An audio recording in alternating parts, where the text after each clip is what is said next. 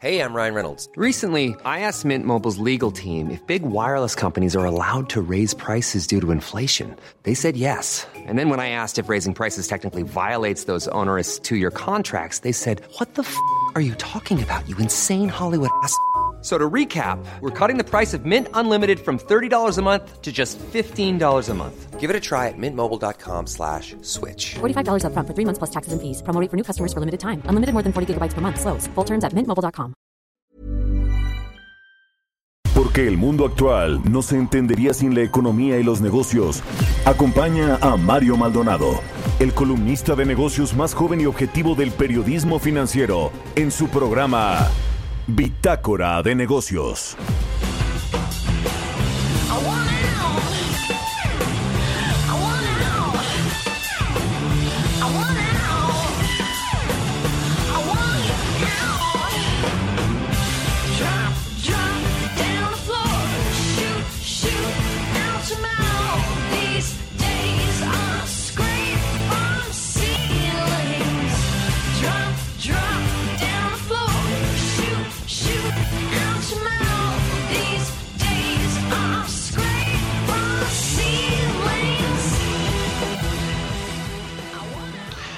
¿Qué tal? ¿Cómo están? Muy buenos días. Bienvenidos a Bitácora de Negocios. Yo soy Mario Maldonado y me da mucho gusto saludarlo en este lunes 25 de mayo del 2020. Son las 6 de la mañana con 2 minutos. Estamos transmitiendo en vivo desde la Ciudad de México por la 98.5 de FM, por la 100.3 de FM en Guadalajara, Jalisco y por la 90.1 de FM en Monterrey, Nuevo León y en todas las emisoras que retransmiten el Heraldo Radio. También un saludo a quienes nos siguen a través de la página heraldodemexico.com.mx.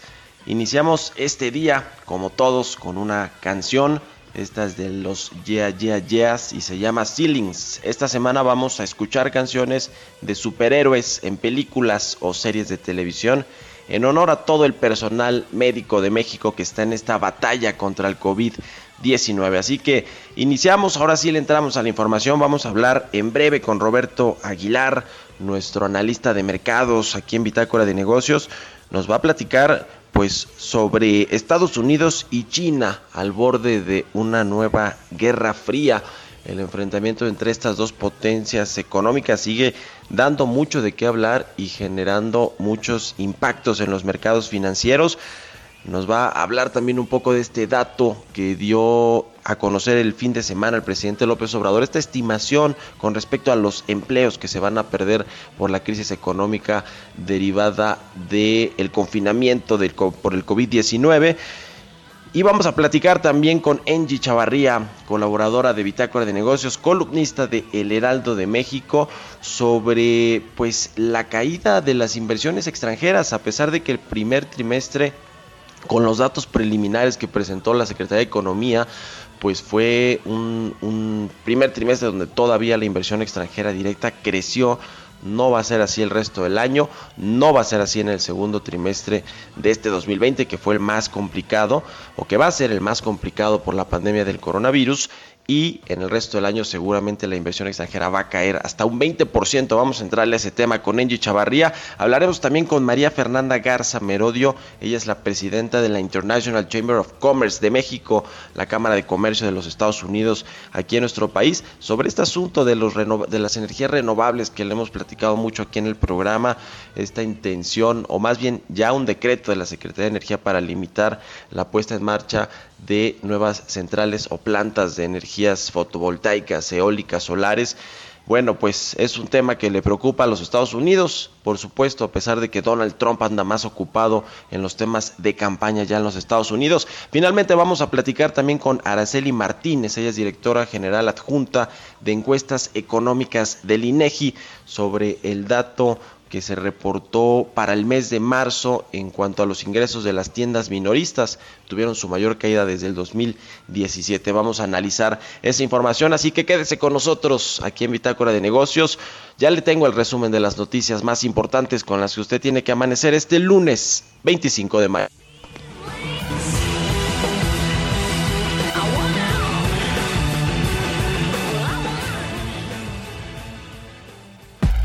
El resumen.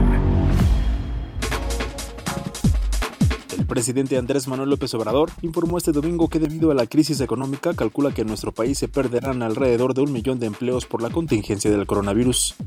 También que íbamos y se nos presenta lo de la eh, pandemia. Se van a perder. Con la crisis, ese es mi cálculo, es todo un desafío, alrededor de un millón, pero vamos a generar dos millones eh, de nuevos empleos. Además, ya eh, se empieza a reactivar la economía. Manuel Bartlett, director de la Comisión Federal de Electricidad, aseguró que la CFE tiene un amplio proyecto para desarrollar energías limpias en el país. Hemos empezado con proyectos de generación de energía. Tenemos un amplio proyecto para que la CFE genere energía moderna, actual, para poder competir en el mercado. Se supone que las empresas compiten. Nosotros no estamos en contra de la energía limpia. Nosotros queremos para este país energía limpia. El presidente de la Concanaco Servitur, José Manuel López Campos, advirtió que si las medidas de confinamiento por la pandemia duran más de tres meses en México, 40% de las micro, pequeñas y medianas empresas estaría en grave peligro de no reactivarse. La atención de los mercados en México durante esta semana del 25 al 29 de mayo se centrará el miércoles en la presentación del informe trimestral por parte de la Junta de Gobierno del Banco de México, en el que se prevé que recorte su proyección de crecimiento del Producto Interno Bruto. El Fondo Monetario Internacional recomendó a países emergentes devaluar sus monedas de manera ordenada como un mecanismo para atenuar las presiones en la economía por las fugas de capitales. Bitácora de negocios. El editorial.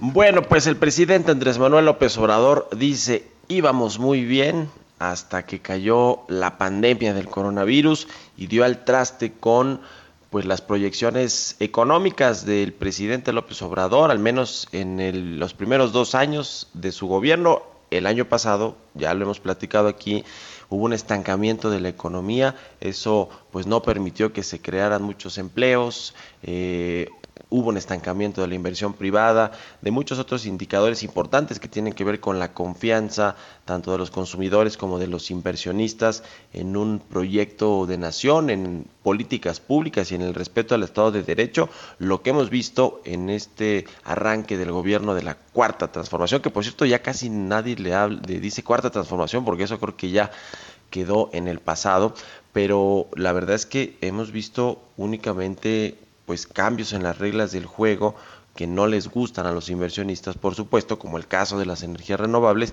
y pues esto combinado con la pandemia, con el choque externo que significó el coronavirus, pues generó una espiral negativa para el gobierno del presidente López Obrador y lo reconoce este fin de semana donde dice que se van a perder al menos un millón de empleos formales en México, al menos un millón, porque las cuentas que saca el presidente López Obrador diciendo que en el mes de marzo se perdieron 550 mil empleos y se anticipa que en mayo van a perderse otros 400 mil empleos eh, formales pues es un dato que eh, queda corto con respecto a las estimaciones que tienen eh, pues economistas del sector privado o eh, casas de bolsa, los mismos organismos internacionales, se prevé que México al menos pierda un millón y medio de empleos formales y en el sector informal, pues ya ni le cuento, seguramente va a ser el triple de esa cifra el presidente, aunque reconoce que va muy mal la economía y que se van a perder muchos empleos, y dice también que íbamos, la verdad es que no íbamos muy bien. El año pasado México se quedó estancado mientras Estados Unidos crecía tasas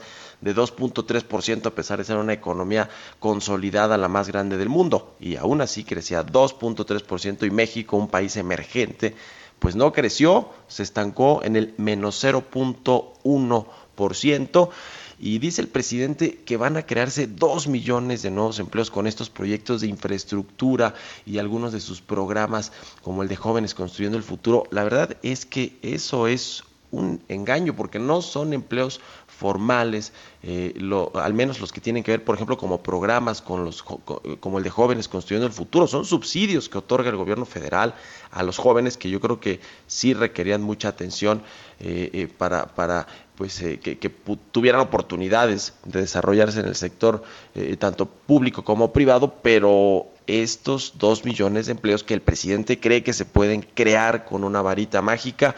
Pues no es así. Cuesta mucho a una empresa del sector formal que paga impuestos, por cierto, para el presupuesto, para el gasto público.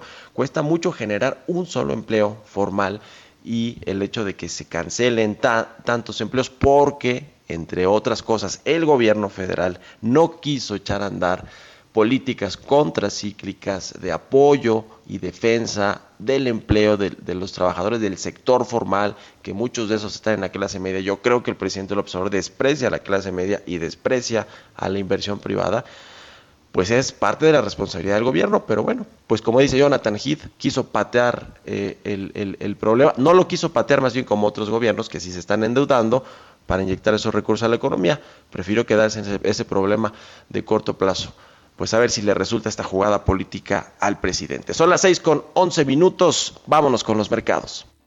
Mercados bursátiles. Roberto Aguilar ya está en la línea telefónica. Mi querido Robert, ¿cómo te va? Muy buenos días.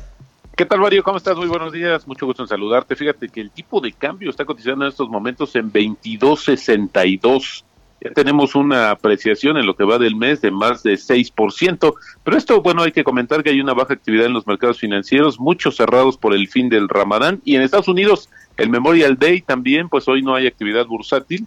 Fíjate que un dato interesante es el que se acaba de dar a conocer en Alemania, la caída de 2.2% en el primer trimestre, que es la mayor desde el 2009, pero fíjate que los inversionistas pusieron más atención al indicador que mide la confianza empresarial. Este superó las expectativas justo ante el proceso de reapertura de la principal economía de Europa y también hablando de, Alemania, te diría que pues bueno, ya es prácticamente un hecho, faltan conocer los detalles de este acuerdo que justamente el gobierno de Alemania y la dirección de Lufthansa, pues que es la principal línea eh, de este país, pues ya fueron, eh, ya alcanzaron un acuerdo que va, implica la inyección de miles de millones de euros y más tarde seguramente vamos a conocer ya los detalles. Y ahora que hablabas un poco también del tema de los rescates y de los planes que hicieron algunas economías, pues las medidas del gobierno francés para inyectarle vitalidad a la economía de su país sumaron 490 mil millones de dólares, Mario, el 20% del Producto Interno Bruto de, de justamente de Francia. Y bueno, eh, también en México ya se dieron a conocer los primeros datos económicos que ya tienen ahora sí el efecto total del coronavirus, Mario. La balanza comercial de abril, las exportaciones bajan 40%, las importaciones 30%, y así tenemos un déficit comercial de 3.087 millones de dólares contra un superávit de 1.510 millones de dólares en el mismo mes de 2019. Y te comentaba que justamente eh, el ministro chino de Relaciones Exteriores eh, advirtió que China y Estados Unidos están al borde de una nueva guerra fría y esto por el aumento en las tensiones entre ambos países, no solo en el plano comercial, sino por la estrategia inicial de China contra el coronavirus y también el reinicio de las protestas en Hong Kong.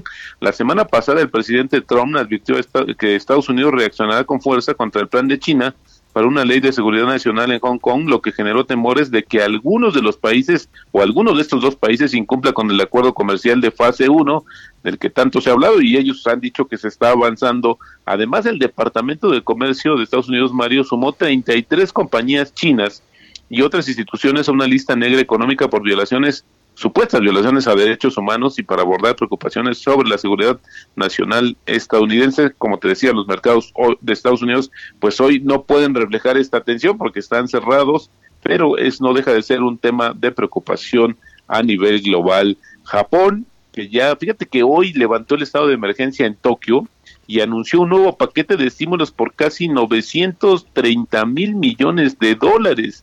Y esto para justamente ayudar a las empresas que han sido golpeadas por el tema del coronavirus. Esto también es importante, bueno, lo del tema de la de justamente de esta estimación del presidente, pues fíjate que si sumamos el tema del desempleo o de la eliminación de estos eh, fuentes laborales este que se miden con los registros en el Instituto Mexicano del Seguro Social, pues fíjate que pues estaríamos yo creo cortos, Mario, porque si estamos viendo que en mayo ya estaríamos llegando cerca de un millón de pérdida de empleo eh, formal, pues imagínate cuando pase esta situación del segundo trimestre, que es el que se, supone tendrá la mayor caída de eh, del año. Pues este, incluso JP Morgan actualizó y está esperando una caída hasta del 40% en el, en el segundo trimestre de este año, Mario. Así es que esta es una de las cuestiones que había que seguir de cerca, sobre todo por el tema de lo que implica.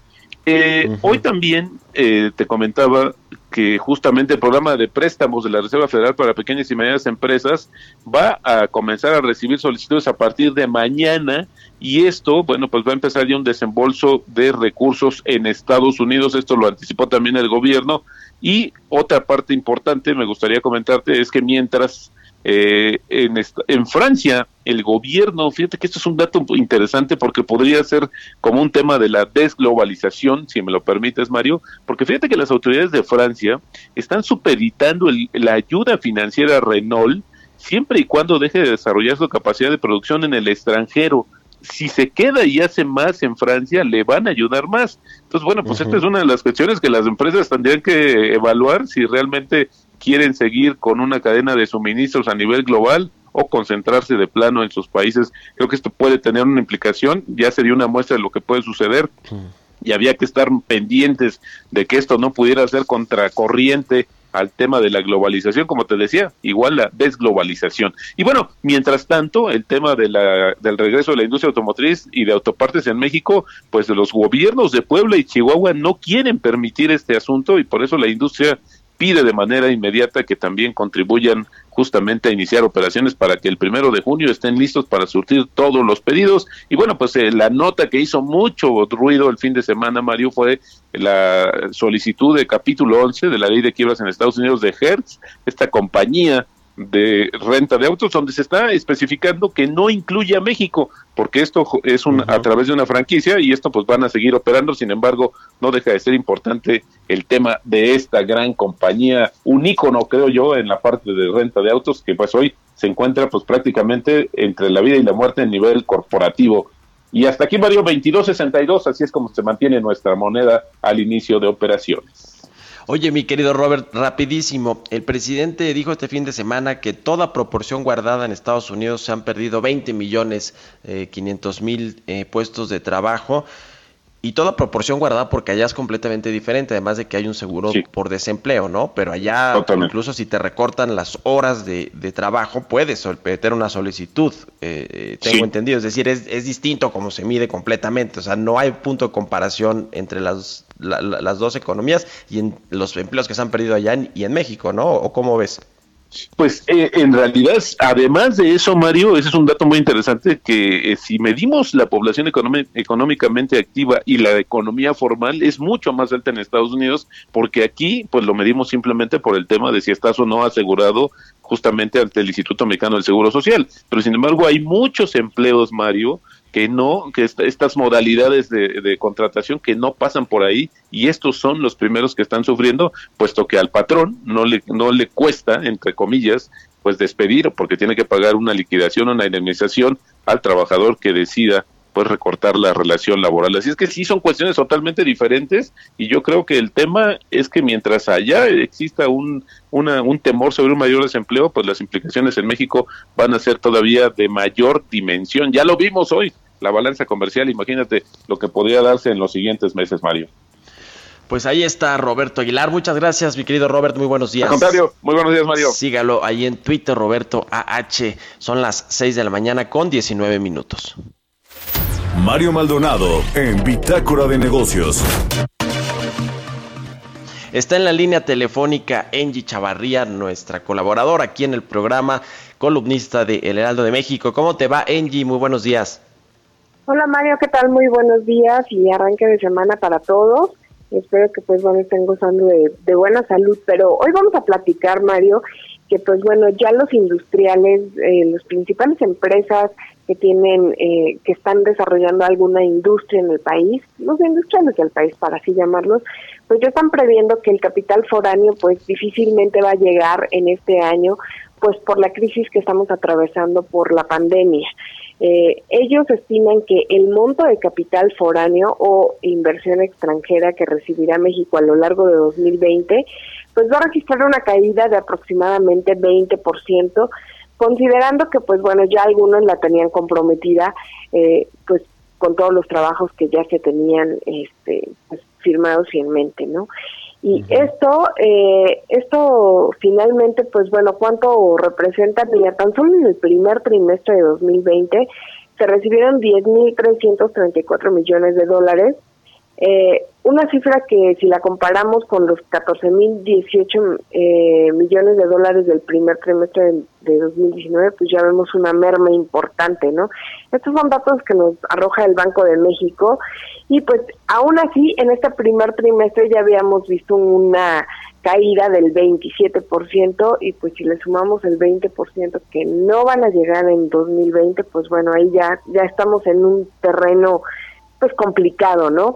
Eh, ¿Por qué está pasando esto? Básicamente, Mario, se debe eh, que, pues bueno, primero porque no hay una estrategia política económica en la que genere confianza para los inversionistas extranjeros, aun cuando pues todos los países están atravesando por esta eh, crisis sanitaria, pues México se ha tardado para hacer casi nulos los beneficios fiscales, los apoyos a pequeñas y medianas empresas y también, pues bueno, hemos visto que ha sido mucho más lento eh, la reactivación económica, que incluso, pues bueno, no hay una fecha para comenzar, ¿no? Así oficial, ¿no?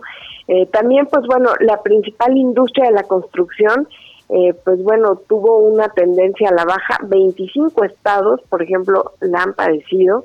Esto significa que se pararon algunas obras eh, y que, pues bueno, esto, esta industria que genera el mayor número de empleos, por cada obra que tú eh, echas a andar, por así decirlo, pues se generan entre 5 a 10 eh, plazas laborales y pues bueno, esto no sucedió, ¿no?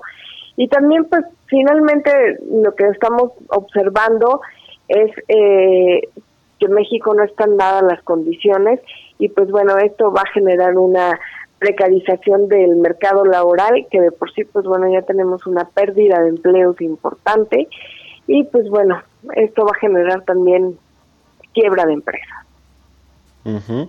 Como tú dices, los mensajes de confianza y de certeza para la inversión privada creo que son los que pesan más, además de que hay una crisis económica claramente, pero creo que van a pesar más en esa decisión de inversión de las empresas extranjeras, ¿no? Y lo vimos claramente con este último episodio de las energías renovables, ¿no, Angie? Sí, eh, por ejemplo, ese es un claro es un claro ejemplo de una estrategia mal tomada, porque finalmente ya teníamos eh, un, un, monto eh, ya destinado para ciertas obras y pues bueno, de que les cambies de alguna manera los contratos o les digas ya no van, pues imagínate el, el nivel de ahorro que les generas, en este caso, a las empresas, primero venir a invertir en México y que de repente les digas ya no, es una pérdida para ellos. Finalmente ellos son una máquina de dinero. Pues muchas gracias, Angie. En 20 segunditos tus redes sociales. Pues bueno, por favor, a través de Twitter, arroba Chavarría o a través de Instagram, arroba Chavarría. Pues ahí está, muy buenos días, buen inicio de semana. Vámonos a un corte, regresamos con más aquí a Bitácora de Negocios.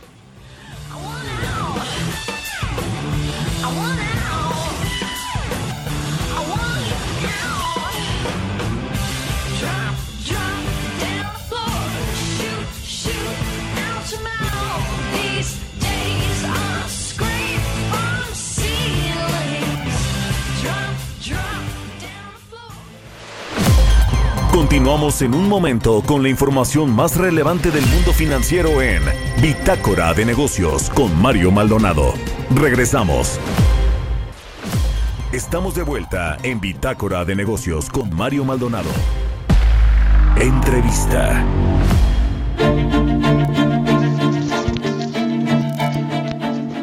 Ya estamos de regreso aquí en Bitácora de Negocios, son las 6 de la mañana con 30 minutos. Vamos a platicar con María Fernanda Garza Merodio, ella es presidenta de la International Chamber of Commerce en México, la Cámara de Comercio de los Estados Unidos en nuestro país. ¿Cómo te va María Fernanda? Muy buenos días y gracias por tomar nuestra llamada.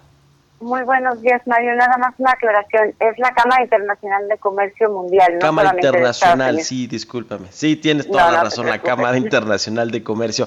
Oye, María Fernanda, a ver, pues este asunto de eh, los dos decretos que hicieron, por un lado el SENACE, el Centro Nacional de Control de Energía, y por el otro la Secretaría de Energía para limitar la producción de energías renovables, de energías limpias, la fotovoltaica, la eólica y la solar particularmente, eh, pues ha generado mucha controversia con respecto pues al Estado de Derecho y a las garantías eh, jurídicas que tiene la inversión privada en nuestro país.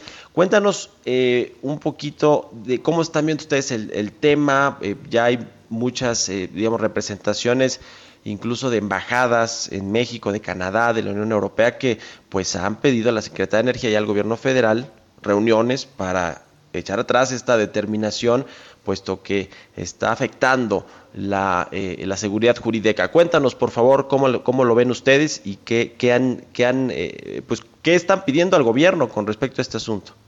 Precisamente lo que le estamos pidiendo es que se respete los acuerdos, las leyes a las que México se ha comprometido en distintos frentes. E, esta, estas acciones tienen un vicio de procedimiento que algunos abogados así lo mencionan y, y a veces lo conocemos como un defecto de forma. Empezando porque al afectarse los derechos de terceros, la ley en México establece que hay un organismo que es la CONAMER, la Comisión Nacional de Mejora Regulatoria, que debe de hacer una consulta pública para que los afectados tengan la posibilidad de expresarse. Esto no sucedió y se forzó al presidente de la CONAMER a, tomar una resolución de aceptar que no fuera así, lo que le, lo llevó a renunciar posteriormente. También estamos viendo que hay una invasión de facultades, porque tenemos a la CRE, la Comisión de, de, de, Energía, que es un organismo autónomo y que precisamente fue creado para velar por las políticas públicas en materia de energía transeccionalmente, es decir, velar por la, política pública energética de México como país. Y en temas de interconexión también se está invadiendo la esfera de autoridad de la propia SENACE entendemos el, la razón que el presidente esboza de que tiene que tener certeza de, del suministro de energía eléctrica, pero fue la propia SENACE la que no logró ponerse de, poner las reglas para el almacenamiento de energía renovable. Y uno de los objetivos de la reforma energética que tuvo México hace unos años era precisamente lograr que hubiera un mercado de libre acceso y de libre competencia que garantizara eh, el crecimiento de estas nuevas energías renovables en México al menor costo posible. Y esto estamos dando marcha atrás. Ya la COFESE se manifestó en contra de este acuerdo de SENACE a finales de abril, donde se suspenden las pruebas operativas debido a la crisis sanitaria, pero el problema es que también afecta a las plantas que ya están operando, ya que permite a SENACE determinar en base a un esquema de acción remedial, así es como se llama su participación. O sea, va a decir cuándo, en, qué momento y cómo los privados van a poder únicamente eh, alimentar el sistema. Entonces, eh, es una situación sumamente extraña que se esté violando todo este marco regulatorio, pero además de esto, México ya tiene compromisos internacionales adquiridos para sustituir energías fósiles por energías renovables que tenemos que cumplir. Eh, el más importante de ellos es el Acuerdo de París, pero en el propio Plan Nacional de Desarrollo de nuestro país se establece que para 2024 el 35% de las energías deben de provenir de energías limpias y para el 2030 el 43% ya de por sí íbamos muy retrasados para poder lograr este, este, este que se establece en el Plan Nacional de Desarrollo y no vemos cómo vamos a poder lograrlo con estas nuevas eh, situaciones. Además, en base a, la gran pérdida de empleos que se está teniendo por el COVID, tanto la OIT como la propia ICC, eh, estamos tratando de, de convenir el mensaje de que es en las energías renovables en donde vamos a poder generar más empleos, empleos más seguros, mejor pagados. Ya en el 2008 se generaron 11 millones de empleos en el mundo y con los estímulos fiscales apropiados y la colaboración entre el sector público y el privado, se espera que para el 2050 sean 42 millones de empleos. Entonces, es, estamos viendo a México ir hacia el lado contrario, hacia donde está yendo el resto del mundo. Ahora, la, digamos que ya de corto plazo, la primera reacción de estas empresas generadoras de energías limpias, pues fue interponer amparos para conseguir una suspensión provisional a las determinaciones del el SENACE y de la Secretaría de Energía pero pues digamos esto, si el gobierno, como ya lo dijo el presidente López Obrador, por cierto, la semana pasada, dijo que van a defender jurídicamente la determinación que tomó el gobierno federal, pues esto puede irse a las cortes internacionales o a los arbitrajes internacionales y ya con un nuevo acuerdo comercial México-Estados Unidos, donde hay pues eh, eh, eh, digamos cambia un poquito este asunto de cómo se van a dirimir las controversias jurídicas, ¿no? Que creo que sería un buen caso este asunto. ¿Cómo, cómo ves ese tema? Llevarlo hasta estas instancias internacionales que quizá o muy probablemente va a terminar ahí. La mayoría, como bien indicas, la mayoría de estos convenios de inversión público-privada llevan a cláusulas de arbitraje internacional. por supuesto que estoy segura que de continuar esta situación y, de, perderse los amparos, que sería la primera instancia, vamos a tener que llegar a esto. Y también es algo que el gobierno de México debería estar analizando con mucho cuidado, porque en, en los arbitrajes se establecen muy claramente las razones y las formas como se deben de dividir las controversias, pero siempre basándose en que el Estado cumpla con lo escrito en, en, el acuerdo, en el convenio, y no se cambie la ley posteriormente. Pues qué complicado. Finalmente te quiero preguntar, María Fernanda Garza es, la presidenta de la International Chamber of Commerce en México, ¿qué eh, precedente deja este asunto de, en particular de las energías renovables? Pero habíamos visto ya cosas similares desde el aeropuerto de Texcoco, con los cambios de reglas de juego, con los certificados de energías limpias en el sector energético. Eh, lo vimos hace poquito también con una planta en eh, Baja California de una empresa internacional, una planta cervecera. Es decir, ya hay algunos precedentes, quizá este es como de los, es el más reciente y también uno muy delicado. ¿Qué presente deja esto para la inversión privada internacional que llega a México, que es uno de los países además que tiene más acuerdos comerciales con, con países en el mundo, es de los que más acuerdos tiene, pero además es un receptor de inversión extranjera directa muy importante. ¿Qué precedente deja todo esto, María Fernanda, para nuestro país? Mira, desafortunadamente la confianza es algo que tanto en las relaciones personales como en las relaciones entre los países toma mucho tiempo construir y con todo este relato de acciones que muy claramente viniste haciéndonos recordar, eh, es, es muy difícil que va a tomar muchos años, muchos años para que México vuelva a hacer un poco de inversiones como había venido siendo en años anteriores. Bueno, pues ahí está el tema. Te agradezco mucho, María Fernanda Garza Merodio, presidente de la International Chamber of Commerce en México, que nos hayas tomado la llamada aquí en Bitácora de Negocios. Encantada, Mario, que tengas muy buen día. Igualmente para ti, muy buenos días. Oiga, y fíjese, a propósito de este asunto, eh, bueno, hay, hay dos temas importantes. El fin de semana, la Secretaría de Energía publicó un tuit que estoy buscando en su cuenta oficial, eh, no, no, no fue en una cuenta alterna, publicó un tuit en el que pues dice que eh, este, bueno, se refiere ahí más bien creo que Rocional. Déjeme encontrarle ese, ese tweet y ahorita se lo, se lo platico. Pero la verdad es que llama mucho la atención que en esta coyuntura de Rocionale, la secretaria de Energía, con este asunto de las energías renovables, pues surjan estos tweets que después se disculpó Rocionale. Mira, aquí lo tengo ahora sí.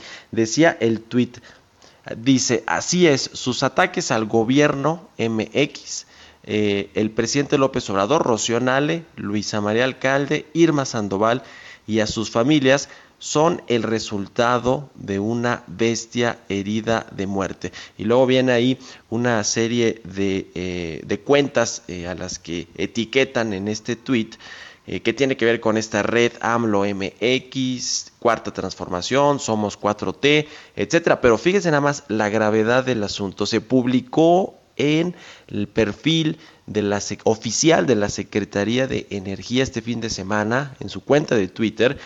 ¿Qué cosa? Después Rocionale ya salió a decir que hubo ahí un tema, un error, que etcétera, etcétera, etcétera, pero qué grave que se utilicen las cuentas oficiales del gobierno federal para dar este tipo de mensajes. Usted eh, no dude que este eh, tweet casi, casi hasta que lo haya redactado la, propia Secretaría de Energía o que haya dado la venia para que se publicara, no a través de la, de la cuenta oficial, creo que ahí sí fue un gravísimo, gravísimo error, pero sí que se, que se, digamos, sí es de alguna manera el sentir de lo que está sucediendo allí en la Secretaría de Energía. Ya después salió a, tratar de componer, a enmendar la plana racional en su cuenta de Twitter, oficial también, y dice una disculpa pública debido a que la cuenta oficial de Twitter de arroba cener-mx eh, se usó inapropiadamente. ¿Qué cosa? Y junto con este asunto y el, pues eh, la pelea que ya traen la iniciativa privada con el gobierno federal, particularmente con eh, los radicales que están muy concentrados en el sector energético, y sí hablo claramente de Rocío Nale, la secretaria de Energía, pero también de Manuel Barlet, el director general de la Comisión Federal de Electricidad. Fíjese que ayer publicó la CFE un comunicado a la opinión pública, una carta prácticamente de, eh, eh, pues de, la eh, coordinación de comunicación corporativa de la Comisión Federal de Electricidad y dice textualmente, el pasado 23 de mayo la Confederación de Cámaras Industriales emitió un comunicado de prensa que titula Las mentiras del señor Manuel Barlet México necesita de funcionarios públicos aptos y honestos que no mientan ni pretendan manipular a la sociedad.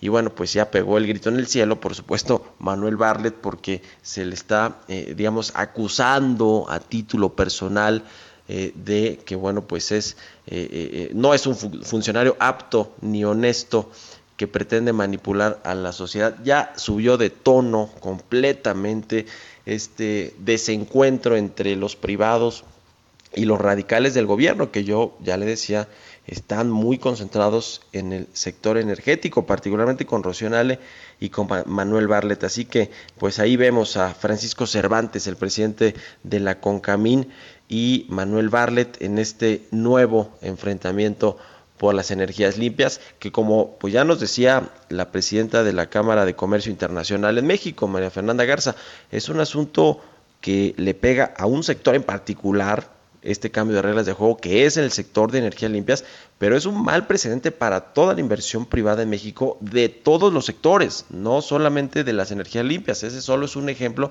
de lo que puede pasar en el resto de los sectores económicos y de las industrias en México. Así que bueno, pues ahí dejamos este tema muy controvertido que se usa en las cuentas oficiales, pues de esta manera, caray, para expresar este odio a buena parte de la sociedad que me imagino que sí hay dentro del gabinete del presidente Andrés Manuel López Obrador. En fin, son las 6 de la mañana con 44 minutos. Vámonos a otra cosa.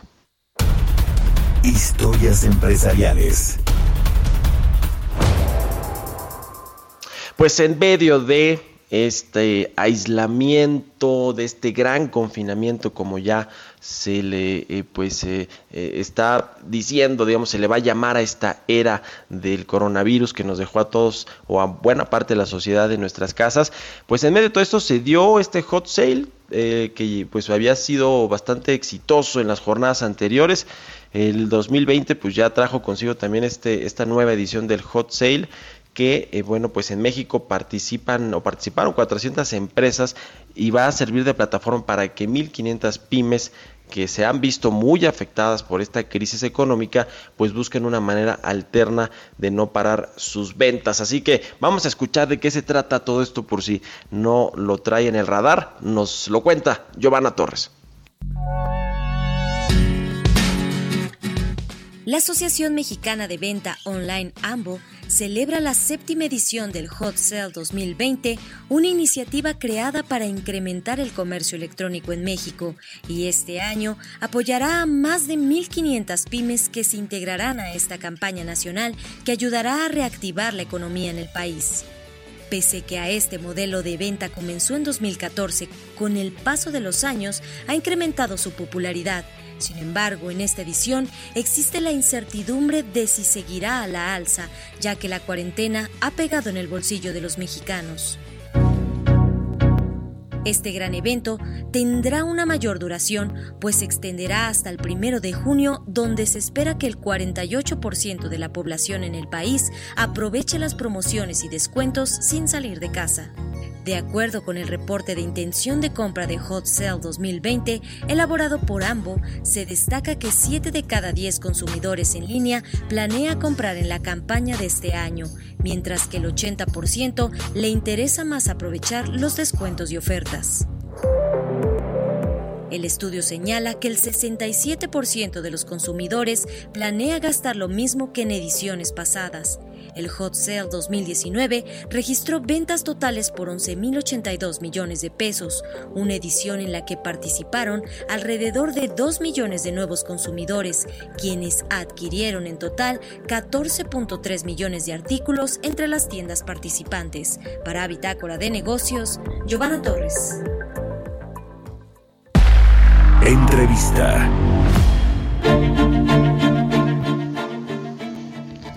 Ya, les contábamos al inicio del programa sobre este dato que publicó hoy el INEGI con respecto al comercio exterior, que bueno, ya eh, reflejó en el mes de abril pues lo que fue esta, eh, este inicio de la recesión económica, las importaciones cayeron 30.5% a tasa anual y las exportaciones se desplomaron 40.9% ante un retroceso también de la actividad económica en los Estados Unidos, pero sobre indicadores recientes eh, que también se dieron a conocer, ya le contábamos al inicio, eh, con respecto a las eh, ventas minoristas en México para el mes de marzo, vamos a platicar con Araceli Martínez, ella es directora general adjunta de encuestas económicas del INEGI, quien me da mucho gusto saludar en la línea telefónica. Araceli, ¿cómo te va? Muy buenos días. Muy buenos días, Mario. Muy bien, muchas gracias. Gracias por la invitación. Gracias. Pues ayúdanos a entender, a desagregar este dato de ingresos de tiendas minoristas que reportó el INEGI para el mes de marzo. Tuvo una eh, baja de 1.1%. Eh, es su mayor caída desde el 2017, pero ¿cómo se explica? Porque en marzo todavía no teníamos todo este efecto que seguramente sí vamos a tener en abril, como ya lo vimos con, con la balanza comercial. Cuéntanos, por favor, Araceli. Sí, muchas gracias.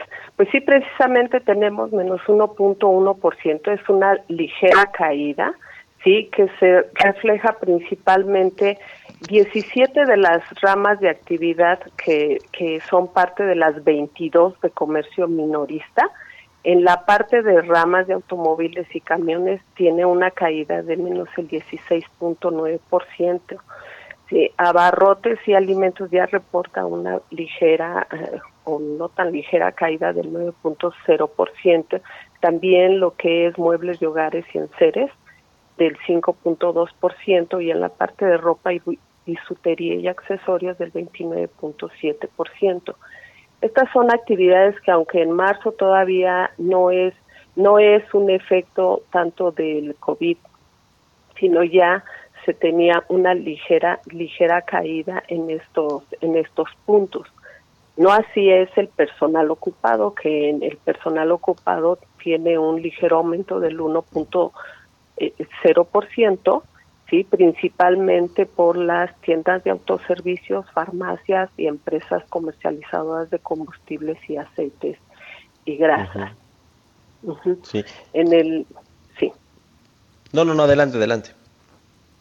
Sí, en el, si nosotros vemos parte de eh, la, la, la serie desestacionalizada, donde ya presenta en lo que son ingresos se tiene una ligera disminución en los primeros meses de este de, este año y no así en las remuneraciones medias que tenemos un aumento del 2.0% que es enfocado principalmente a un incremento del salario mínimo del 20% a partir del primero de, enero. Y sabemos que esta actividad de comercio al por menor acumula el 81% del personal del comercio o sea, eh, es el que tiene la mayor participación en este sector, no, no así en ingresos que participa con un 60%.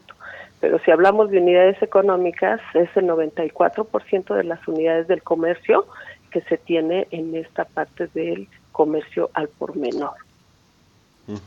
Es interesante, eh, eh, digamos, cómo se desagrega este indicador porque por un lado, como ya nos, eh, no, nos comentaba Araceli, eh, tienes este asunto de las ventas de tiendas departamentales, por ejemplo, que sí eh, son consideradas una actividad eh, no esencial y esas sí tuvieron una pues eh, profunda caída, incluso lo, vamos a ver seguramente con los reportes de las empresas que son públicas, pero por el otro lado tienes a los autoservicios que al revés son están siendo muy demandados, ¿no? En esta en, esta coyuntura complicada para la economía, entonces de alguna forma se puede balancear también, ¿no? Tanto de, estos bienes duraderos y los artículos de primera necesidad, como son los que venden estos subsectores que ya nos comentaba, los abarrotes, los alimentos y bebidas, tiendas de autoservicio.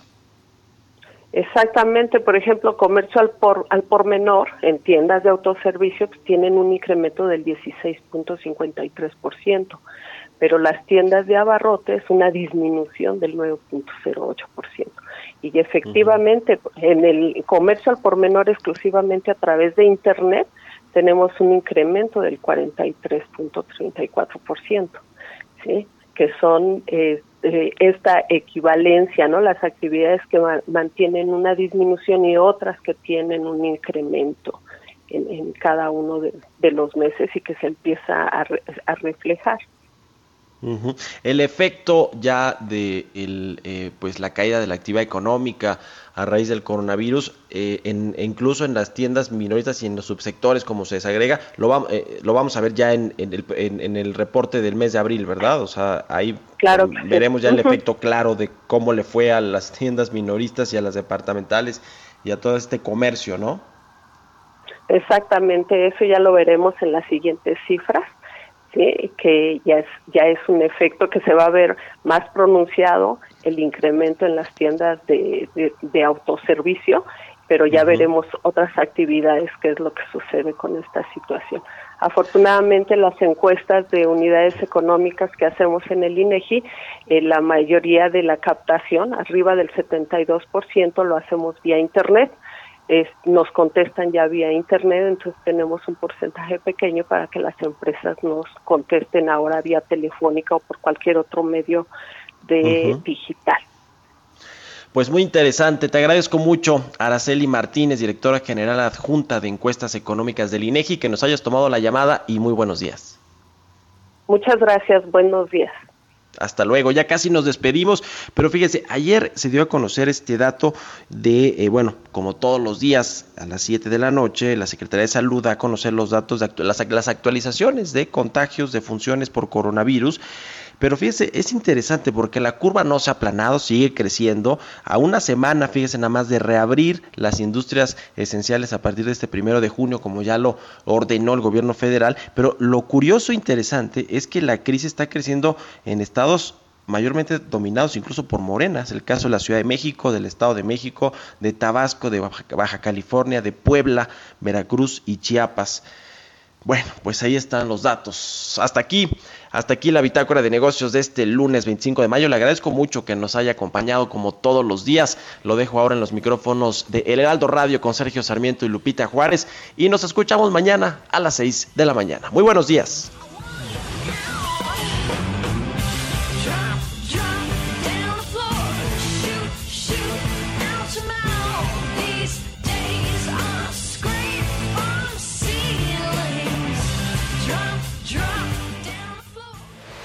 Esto fue Bitácora de Negocios con Mario Maldonado, donde la H suena y ahora también se escucha una estación de Heraldo Media Group.